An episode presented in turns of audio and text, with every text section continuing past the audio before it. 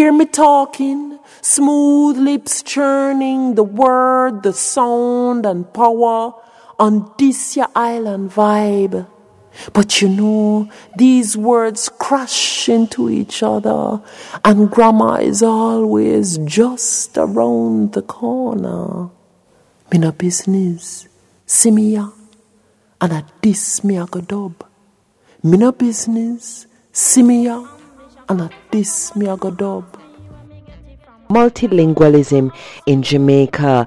Today we're going to be talking with Orville Taylor. Dr. Orville Taylor ist Dozent für Soziologie an der Universität of the West Indies und beschäftigt sich mit Themen wie Rass, die afrikanisches Diaspora und Arbeit studieren.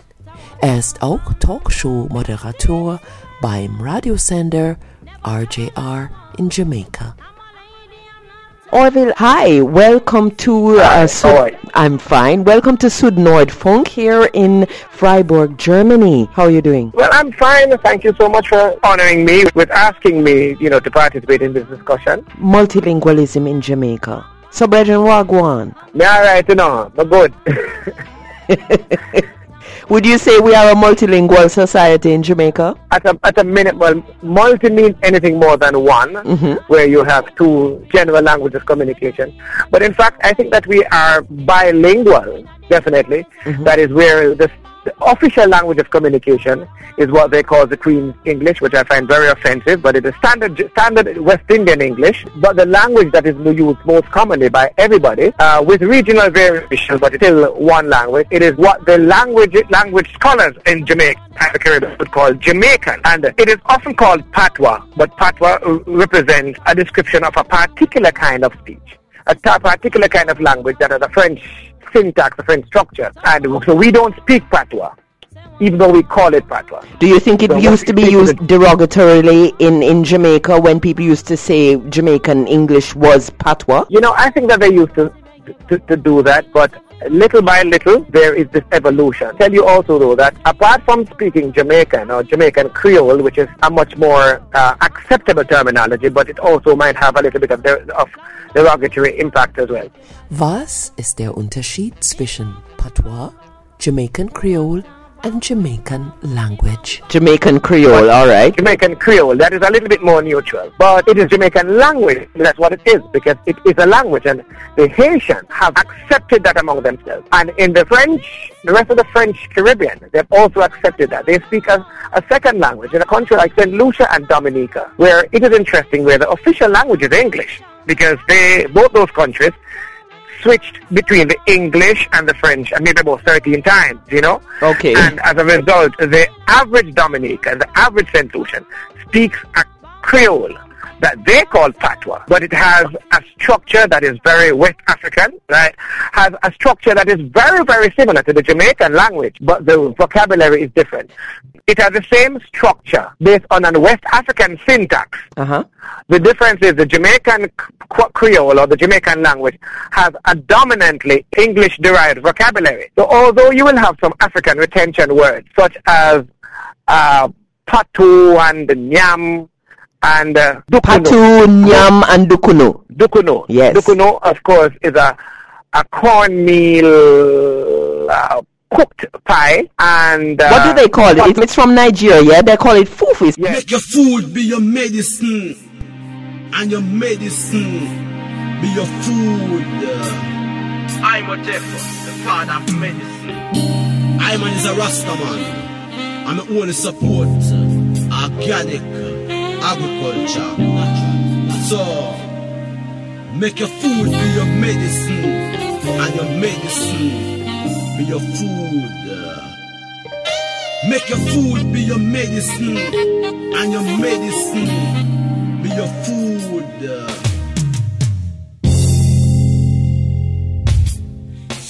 Sometimes I feel like woulda eat a whole heap of blouse and skirt Jamaican food. Me just remember some nice food that me love to eat.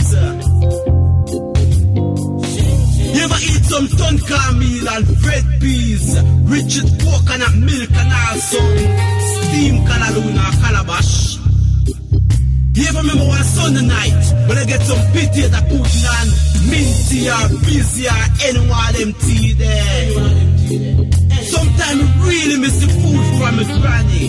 Hey, mama used to could have baked some toto, you see man, and blue jars and cassava dumpling on. Every Sunday we get soursop juice and rice and peas and wake up on the morning with all some roasted fruit and green banana.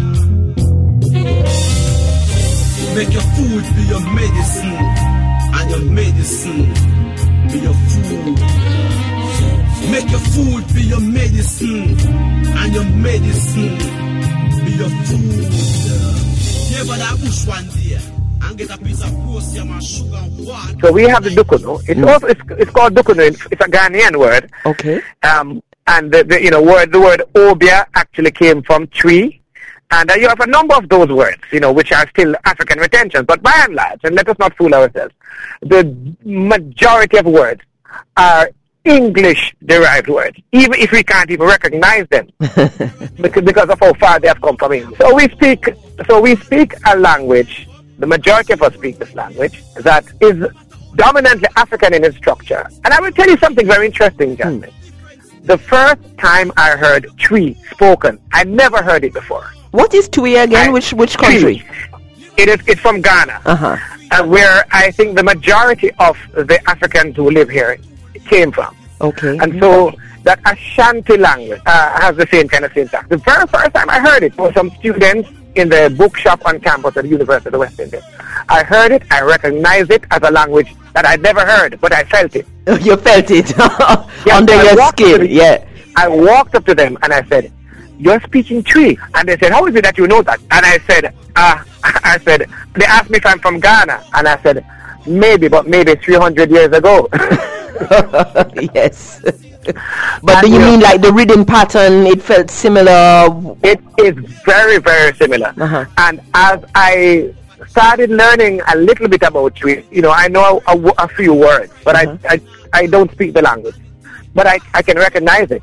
It has exactly the same cadence as Jamaican Jamaican language. Okay, all right. So you're taking us back into the the the, the ground the grounding language of, of Jamaican Twi Yes. from Ghana. Yes, without question. Mm-hmm. It has been a very long road towards the recognition of the language. And uh, people like Hubert Devonish, who is a professor of linguistics at the university, has fought long and hard for the recognition of Jamaican as a language, not as, as a dialect. Even in our school curriculum and in our speech test, we still use the terminology. And in our festival, we call it Jamaican dialect recitation, etc.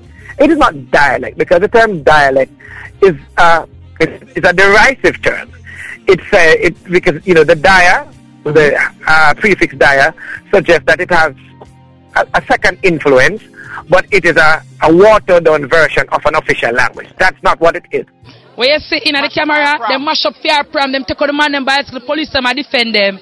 Fire how much shut off for the people them. People them attack, take out pepper spray and spray pepper spray. So we don't really understand. Jamaican language is farther from English, is much farther from English than Portuguese is from Spanish.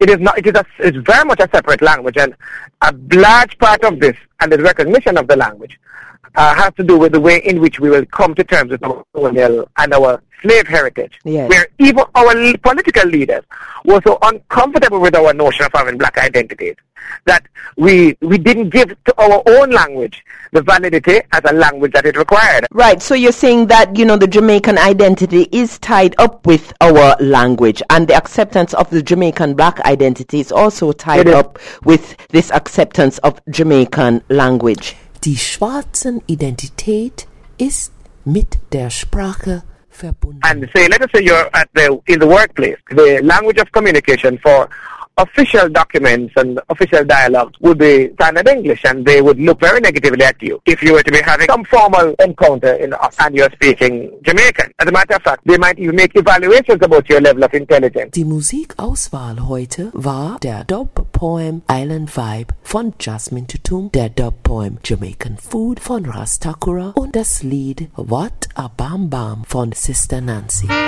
Tell me say one thing Nancy can't understand. One thing Nancy can't understand.